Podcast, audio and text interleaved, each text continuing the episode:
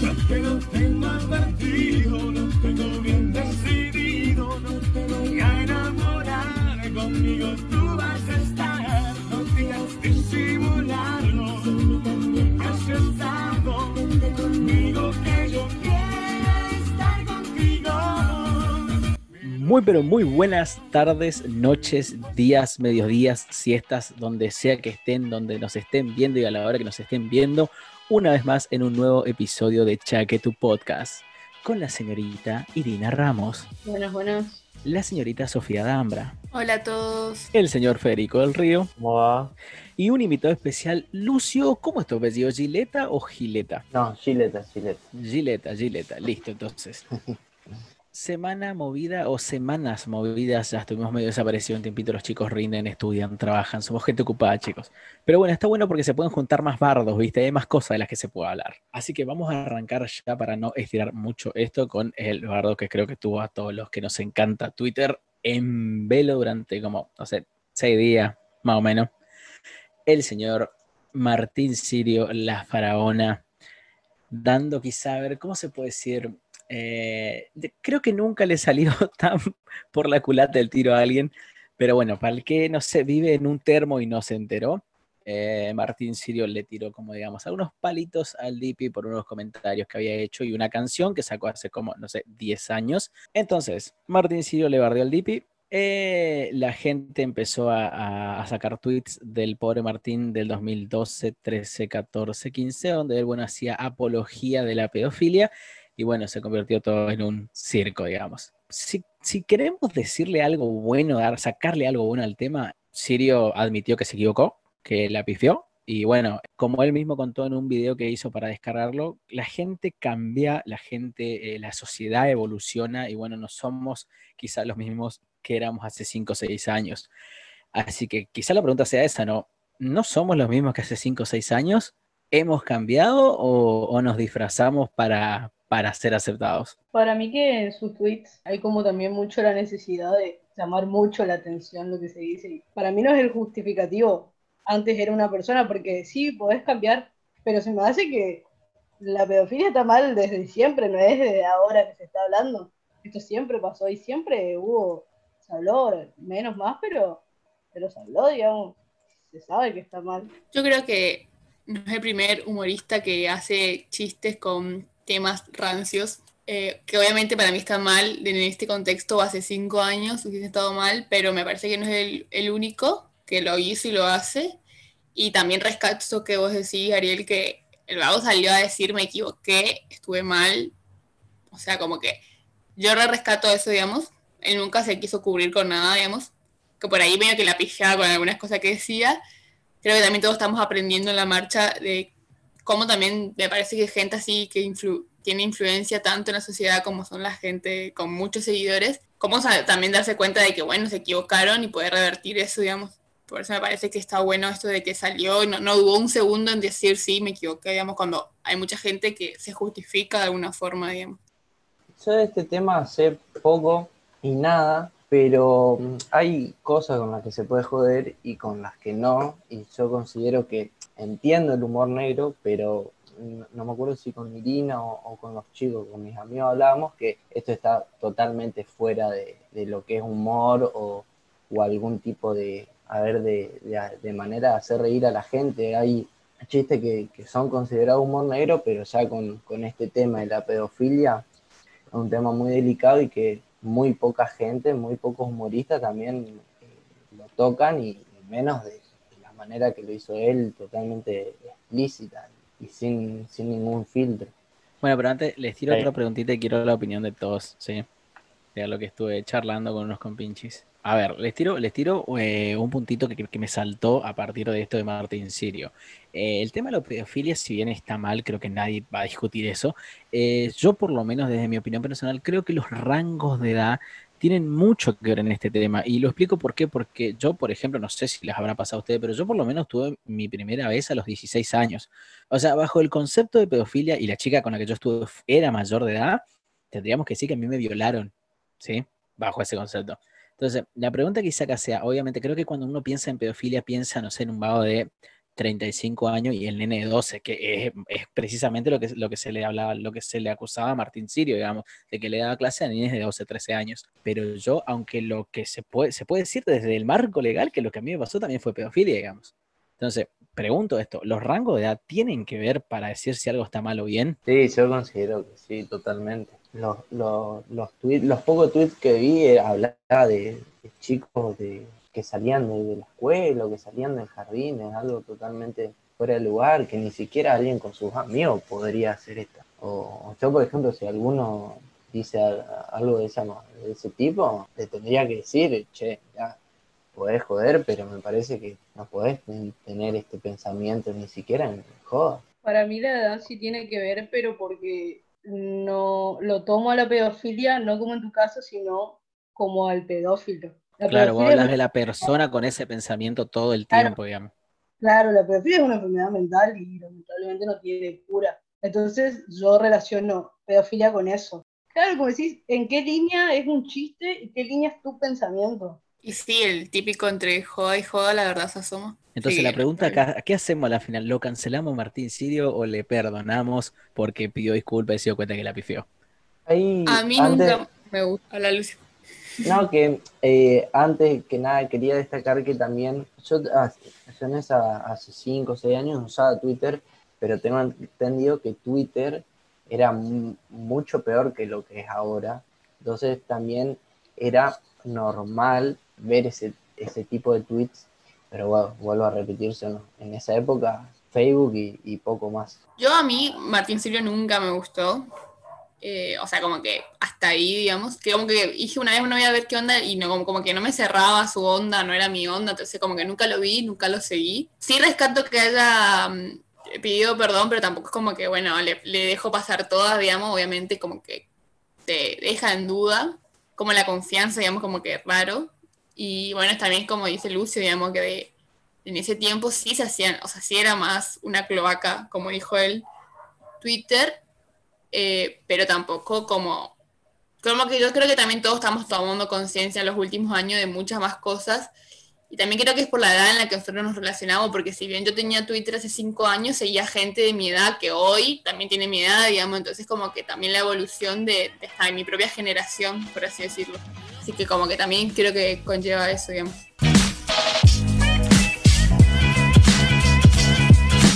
Al que sí estuvo casi, pero casi por cancelar media humanidad, creo que fue el pobre señor Uki Dande, que otro que la pifió y tuvo que pedir perdón.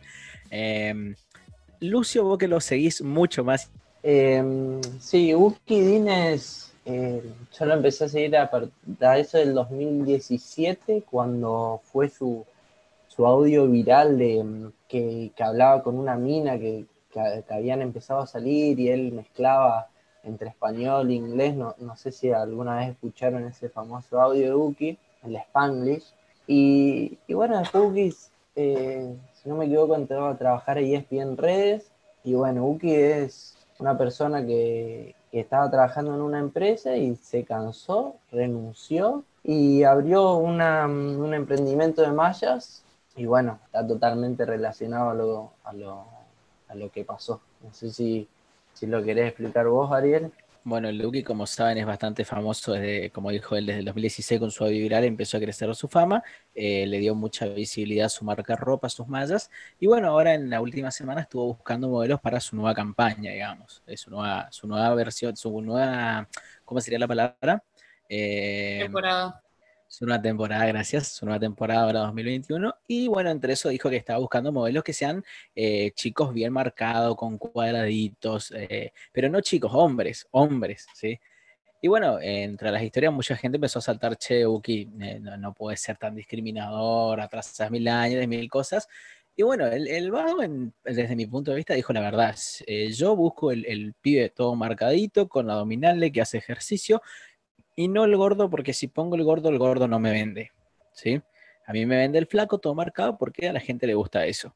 Se armó bastante revuelo, digamos, con el tema y, yo supongo que el, el pibe no lo hizo con mala intención, sino trató de decir una verdad que si se quiere comercial, marketinera. Pero bueno, eh, se armó tanto revuelo que al final el terminó pidiendo perdón, diciendo que se equivocó, que la pifió. Eh, lo que sí no sé cómo habrá terminado la final, si habrá contratado a los pies con cuadraditos o se habrá buscado algún gordito por ahí. Dijo que supuestamente iba a hacer una campaña con, con gente de todas las tallas. Como dijo Ariel, es una cuestión de marketing.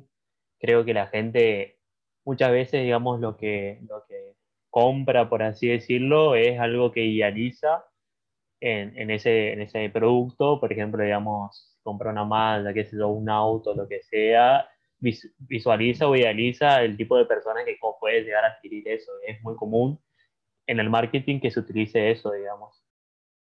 No, que yo pienso, eh, como Ariel decíamos, que sí es parte del marketing, digamos, y sabemos que es así, que a vos te vende lo que es lindo. Eh, y me parece también que cae un poco en la culpa de los que compramos, no tanto en el que ofrece, porque al final el cabo él está analizando a nosotros para ver qué nos, qué, qué nos vende a nosotros o cómo lo presenta su producto. Entonces, eh, esto, digamos, de que sí es una verdad, digamos, que a él claramente le vende el flaco, pero bueno, también está bueno que si él tiene talla, talles grandes o plus, como quieran llamarle, lo ponga como ejemplo, digamos, para la gente que claramente no tiene esos cuadrados marcados. Pero más allá de eso, también hay mucha gente como que, para mí fue, el problema fue cómo él lo dijo, cómo transmitió su mensaje más de lo que dijo, digamos, porque la gente le empezó a decir, pero Rihanna vende, y sí, pero Rihanna vende porque es Rihanna, no porque ponga gente talle grande en su modelo, digamos. Él tenía razón, pero era como que él estaba, yo creo que también en la adrenalina y en el todo el bardo que se armó, como que él estaba así muy expuesto y muy en su mayor explosión, digamos. Entonces yo creo que también fue un poco eso lo que hizo que todo caiga más pesado. Bueno, cualquiera igual puede juzgar con el diario del lunes, pero no sé si vieron que Uki estuvo en Shark Tank, que es un programa donde las personas buscan inversiones. Inversores, sí. Bueno, para sus productos. Y el vago llegaba a hacer la publicidad a sus modelos, pagaba, digamos, para hacer ese tipo de publicidad en playas del sudoeste de Asia, creo que era. O sea, en Tailandia. Los empresarios de Shark Tank se le cagaban de risa porque le decían, ¿por qué no los llevaste a Miami o a California? Que son lugares mucho más cercanos y mucho más baratos. Reducen un montón los costos para la empresa y bueno, y al final todos quedaron afuera, digamos, de, invertir eh, en su negocio por culpa de eso. Sí, Uki dijo una, una verdad. Eh, de ahí a que esté bien, que esté mal, es otra cosa, pero. Y él además puede hacer lo que quiera con, su, con su, empresa. Si él quiere tal modelo, está en su, su libre. Es libre de, de elegir lo que él quiere para la empresa. Pero yo creo que mucha gente salió a atacarlo pero no es con él quien se tiene que meter, sino que, bueno, con, los estereotipos y todo ese tema, pero no dijo más que, verdades. Sí, de hecho dijo, bueno, gente, ya que eh, tipo opinan todos así, ábranse una marca de ropa, lo dijo sarcásticamente, ábranse una marca de ropa de tallas inclusivos que le va a ir re bien, digamos.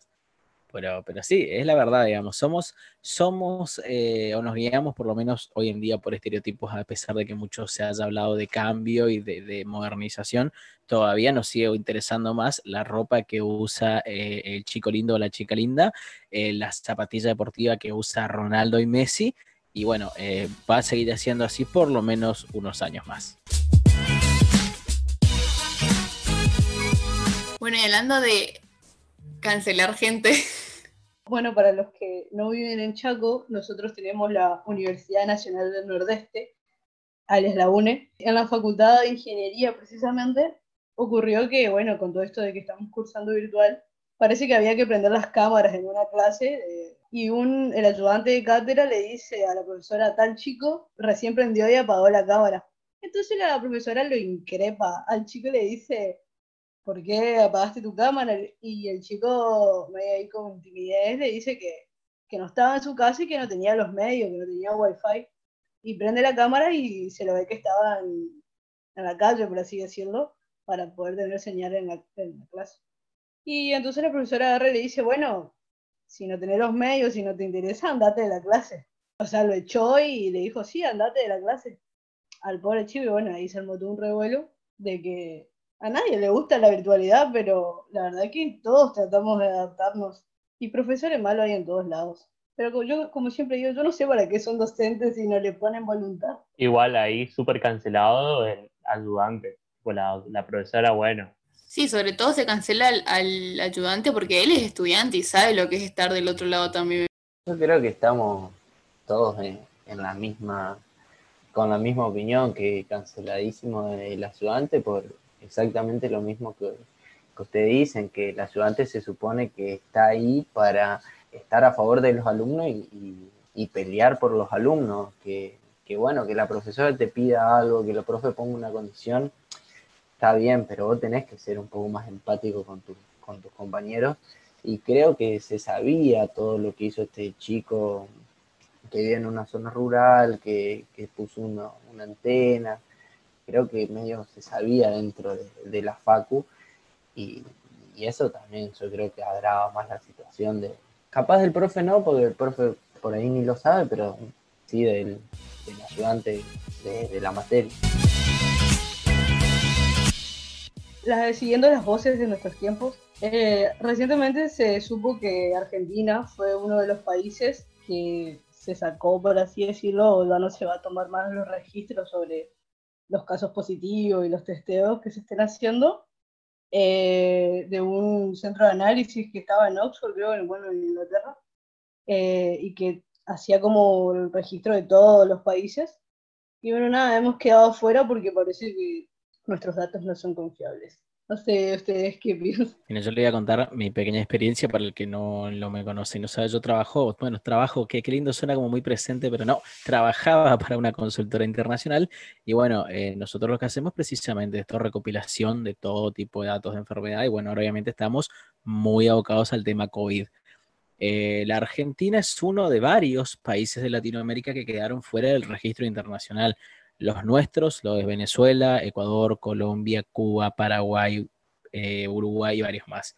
Eh, nuestros datos no son muy confiables porque la mayoría de países en Latinoamérica lamentablemente lo que hace es a cualquiera que se muere, en la ficha ponen que murió de COVID. Claro, bueno, eh, para, las, para los datos internacionales, mm, 73% es muy poco. Si nosotros rondamos el 95%, digamos, de- de certeza para un dato si no se publica. Así que bueno, la Argentina lamentablemente no da con los números, no somos muy confiables chicos, así que bueno, no nos cuentan más. A partir de ahora solo se va a publicar lo que nosotros decimos que es, sin cuestionar nada, digamos, y, y, y chao, digamos. Así que si la Argentina dice que hay un contagio, hay uno, y si dice que hay mil, hay mil. Yo creo que no cambia nada. no, o sea, no cambia nada, digamos, que lo cuenten, porque en definitiva la vacuna de Oxford que se está fabricando ya se negoció, ya está en contrato, digamos. No sé qué va a cambiar, digamos, los números si la gente y la sociedad sigue, digamos, haciéndolo o actuando, digamos, de la manera que puede. También se salió a decir de que la positividad es alta porque no se contabilizaban todos los que eran negativos. Hubo provincias que solamente pusieron, digamos, en lista a todas las personas que daban positiva. Entonces, eso genera que aumente la tasa de positividad y, y no disminuya por la cantidad de pacientes que eran negativos.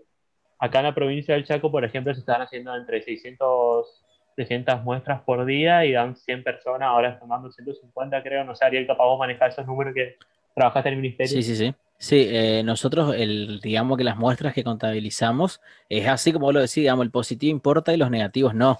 Entonces, eh, estamos en un conteo de que ponerle que hacemos 10.000 y decimos, bueno, encontramos 10 positivos. Y la gente dice, "¡Ah! 10 positivos, pero no te dice entre cuánta gente encontraste 10 positivos. ¿Entendés? Como que por eso la gente lo mira por la cantidad de, de contagios que hay y te dice, hubo 10.000 casos nuevos contabilizados. Bueno, pero ¿cuántos casos hiciste? No, hicimos 600.000 test y bueno, 10.000 en 600.000 no es ni el, ni el 5% de, de la cantidad, digamos, de enfermos. Pero bueno, eh, sí, eh, por ahí lo que vos decías, ¿cómo va a afectar esto? Esto afecta en el tema de que las cosas que pueda hacer la sociedad, digamos, eh, nosotros estamos, nosotros no quizás, pero hay mucha gente que está bastante cagada con el tema. Entonces, bueno, eh, cuantos más contagio hay, menos ganas de salir tiene, digamos. Eh, si vos le empezás a decir a la gente que no hay contagio, lógicamente que van a salir, va a haber más fiestas clandestinas, los bares van a querer abrir más, eh, cambia un poco. Pero bueno, Y hablando de gente con COVID, en el gran programa Masterchef Celebrity hay varios con COVID. Pa- empezando por el polaco, seguido por Vicky Cipolitaki. Siempre tomé todos los recaudos. Hoy me confirmaron que soy positiva de COVID. Tengo coronavirus. Presento todos los síntomas. Los amo, me hacen muy feliz. Esta cocinerita Va a volver con todo, pero nos vemos pronto. Gracias, los amo y me quedo acá también para cuidarlos a ustedes. Cuídense, por favor. Y seguido por Germán Martitei, Martitei, creo que es. Se agotaron todos sus reemplazos, así que bueno. La verdad que igual no sé si hay tres con COVID, ¿cómo no cancelan el programa una semana por lo menos? Viste que ya estamos llegando a esa situación donde como que ya deja de importar, digamos, estamos todos con COVID y listo, sigamos haciendo el programa igual, no importa nada. Y, acá, en cambio, a vos te, te, un kiosquito hay que cerrar, ¿no? Un caso de COVID hay que cerrar el restaurante, hay que cerrar la cuadra, hay que evacuar todo, digamos. Pero los programas de televisión está todo bien, digamos. Y aparte, te redelata quién sigue en el programa, porque si el programa está pregrabado dos semanas, sabes que Vicky y el polaco siguen dos semanas más. O sea, de nada te sirve que te digan lo reemplazamos porque no sé, no era. Tiene que tener reemplazo un programa en donde uno compite Claro, eso mismo estaba por decir, ¿qué sentido tiene que te reemplace en un programa donde... Sería un bajón que vos vas, tipo, me imagino, re bien, tipo, vas primero en todas las etapas, te dan el, porque sé que te dan un, un, delantal distinto cuando sos el elegido de la semana, y, justo, tipo, te agarra COVID, te reemplazan y pierde tu, tu, reemplazo, es un bajón. Igual, eh, lo mismo está pasando en el cantando, por ejemplo, y, y es peor, creo, porque, por ejemplo, Lola La Torre y Lucas tienen COVID y el reemplazo es Ariel Pucheta. O sea, pasamos de la voz de Luca a alguien como Ariel Pucheta, incomparable el reemplazo, ¿entendés? Además son programas en donde hay alimentos y donde, o sea, todo este tema del COVID eh, y programas que, que, trabajan con alimentos, como también el, premio de la cocina, todos son, fueron programas que funcionaron de manera normal. Encima son personas que no son cocineros, como que para que tengan una idea o no, son personas normales. Entonces, eso para mí ha agravado un montón más la situación de, esto de los contagios y de, la televisión. Claro, yo me estoy imaginando que los tres, los tres, creo que son tres los, los jurados, ¿no? Los tres jurados comieron la comida que hizo Polita, que digamos, en ese concepto ya clavado que los tres están infectados, digamos, o sea. Bueno, y cuando tienen que ir al mercado, que no sé cómo no se dan cuenta del error. Se mezclan todo, toquetean todo, sí, eh te dice, el primer, el primer programa dice, o sea, tocan, no sé, cualquier alimento se lo tienen que agarrar. El capítulo de hacer antes de la Leticia Siciliani, este yo, este yo, este... o sea, tocó todas las verduras que había. Claro, yo creo que ahí por lo menos el que, el que se encarga de editar las imágenes, digamos, diría, che, mira, no da. Así que bueno, resta esperar y ver qué pasará en Masterchef, si seguiremos reemplazando gente o se retrasará la grabación y se seguirá después. Esta cocinerita Va a volver con todo. Cuídense, por favor. Los amo. ¿Alguna vez le pediste, alguna vez le pediste a la chica que te gusta cuántos likes puedo tener o tengo que tener para que me des una cita? Bueno, Malespina le dijo al Coscu un millón de likes y el vago aceptó, no solo aceptó el reto, sino que la comunidad Twitter entera lo apoyó y consiguió el millón de likes en menos de 24 horas. Así que bueno, esto, esto, ya es, esto ya es noticia vieja, digamos. Lo que es nuevo es la cita, cuando se concretó la salida, porque se retrasó por varias cosas, que ella no podía, no tenía tiempo, le dolía la espalda, etcétera, etcétera, etcétera. Eh, a la final eh, no solo ocurrió esta semana, sino que se transmitió en vivo la cita y a ver cómo explicarlo. He visto sesiones del Senado más entretenidas, y por no decir que fue fiera, fiera la cita de Malespina con el Cosco. Así que no sé qué opinas, chica. ¿Ella no cayó con el hermano o no sé qué? Eh, no sé si era el hermano o era uno de los compañeros de laburo de ella, la verdad no sé bien, que no se entendió muy bien, digamos. Gran cita, imagínate. Hermoso. Eh, no, que yo sepa, no, ¿eh? Cayó, cayó sola. Y después la pasó a buscar Oscu. Oscu.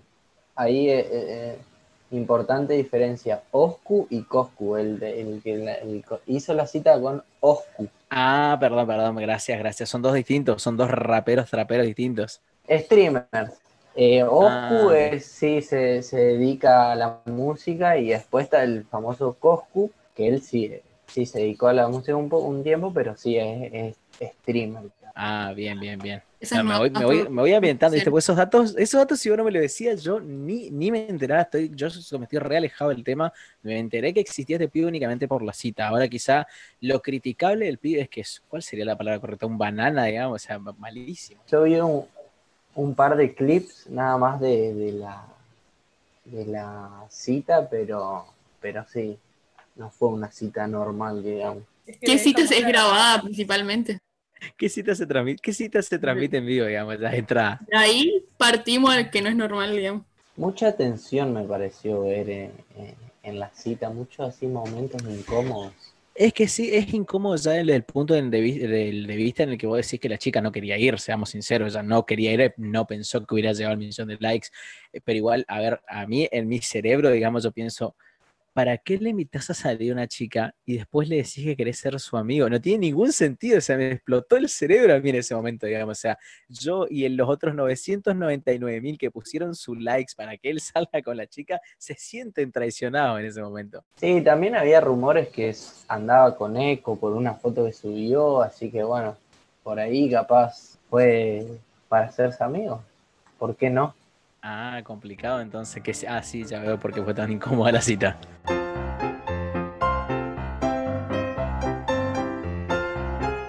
En nuestra sección de películas y series tenemos nuevas recomendaciones para ustedes en el mes del terror, aprovechando que se viene Halloween. Tengo dos películas que pueden encontrar en la N roja. Una es un clásico de terror y como el que inaugura todo y es psicosis. Y otra es una película que, que no es para ansiosos ni para gente que le incomoda el silencio y se llama A Quiet Place o Un lugar en silencio. Con Sophie tuvimos la experiencia de verla en el cine, pero supongo que verla en la tele debe estar copado igual.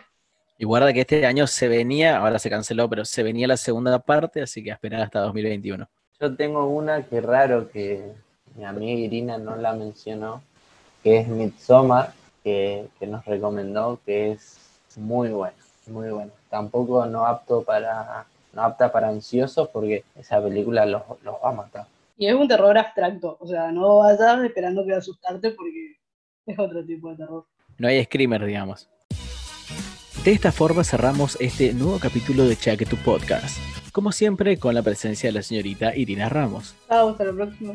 la señorita Sofía Dambra, Chao, todos, nos vemos la próxima. el señor Federico del Río, nuestro invitado especial, el señor Lucio Gileta, Muchísimas gracias por la invitación y bueno, nos estaremos viendo. Hasta la próxima. y quien les habla, el señor Ariel Báez. Espero que les haya gustado. Chau, chau.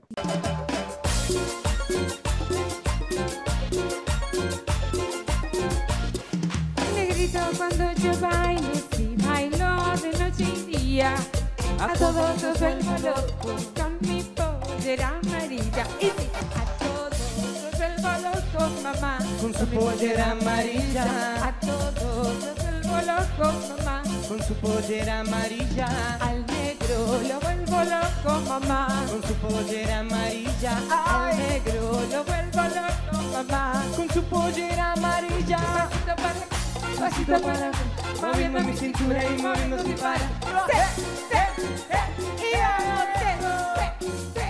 moviendo mi cintura y moviendo sin parar.